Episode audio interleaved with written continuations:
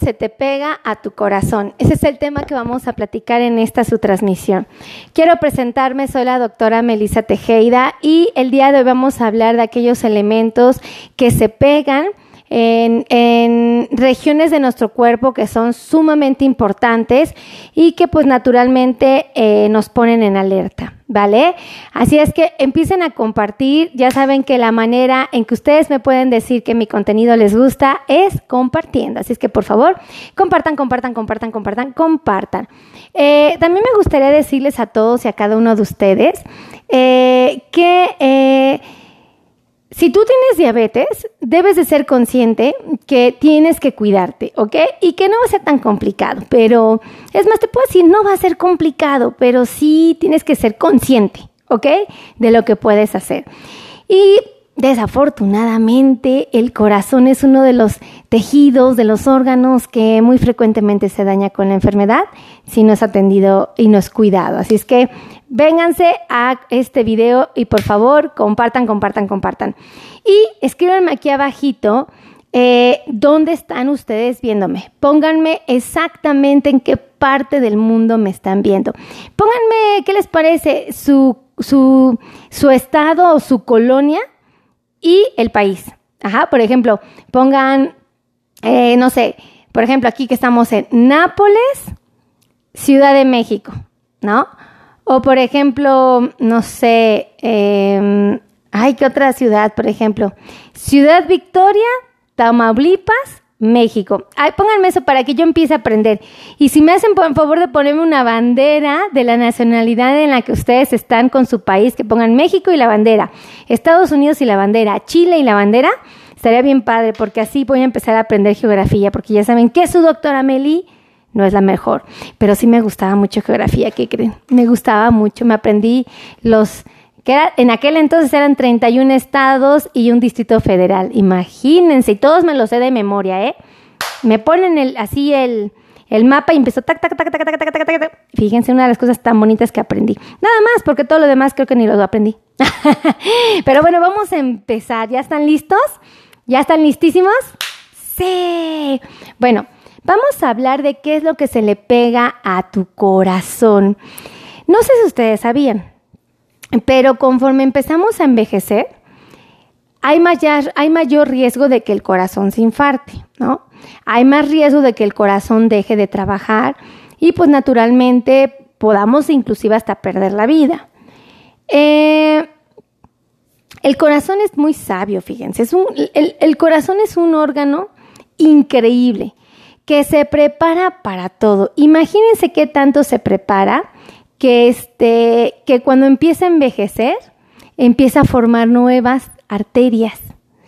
Ay, ¿cómo está eso, doctora? Ahí se los voy a explicar. Pero antes déjenme ver, si se dan cuenta, bueno, los que me están viendo en pantalla, se van a dar cuenta que tengo una lámpara aquí arriba que me ilumina y parece que tengo una frente llena de grasa, así toda charolada, ¿no?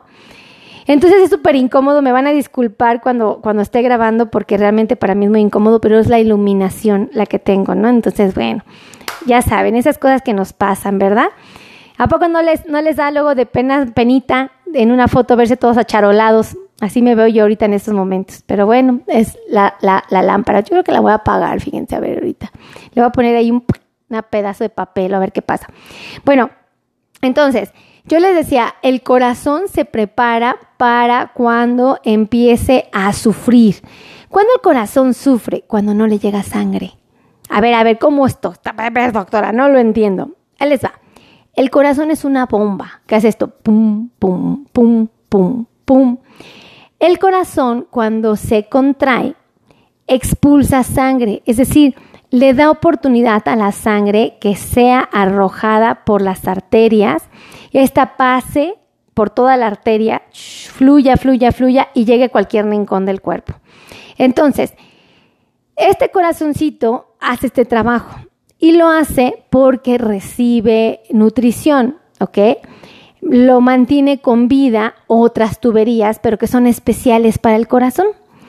Cuando estas se llegan a tapar, cuando estas se llegan a dañar por alguna razón, el corazón en esa parte que recibía la nutrición de esa tubería se muere, ajá, se daña, Imagínense.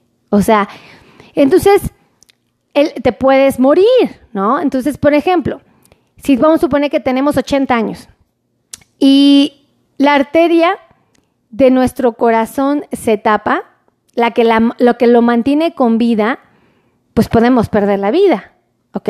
Ya, ahí nos quedamos, ¿no? Pero el corazón ya sabe que a partir de los 25 años de edad empezamos a envejecer. A partir de los 40 existe un riesgo más elevado de infarto en varoncitos y en mujercitas el riesgo se incrementa a partir de que dejamos de menstruar, cuando nuestros ejes hormonales cambian. Entonces, si eres un pacientito que estás avanzando, este, eh, la, sangre y la sangre eh, termina eh, dejando de nutrir a cierta región o a cierto tejido del corazón, esa parte se muere. Y esa es la que llamamos infarto. ¿Ok? Entonces, aquí lo peligroso es que hay arterias que son indispensables para que el corazón siga trabajando. Bueno, todas son importantísimas, pero hay unas que son así como, wow, o sea, no les puede pasar nada porque de verdad cada problema en que nos meten. Entonces, esas tuberías eh, mantienen con vida el corazoncito, pero son bien delgaditas. Fíjense, son tan, pero tan, pero tan delgadas que les llaman capilares. ¿Cómo está eso? Son arterias, tuberías tan delgadas que son muy, muy frágiles como las de un cabello. Entonces, el corazón tiene este tipo de tuberías muy delgaditas, ¿ok? Eh, bueno, es que no sé decirles capilares porque no los quiero hacer bolas, porque no, no sería lo correcto, fíjense, más bien sería, son arterias muy delgadas del calibre de un cabello, ¿ok? Porque los capilares son otra cosa.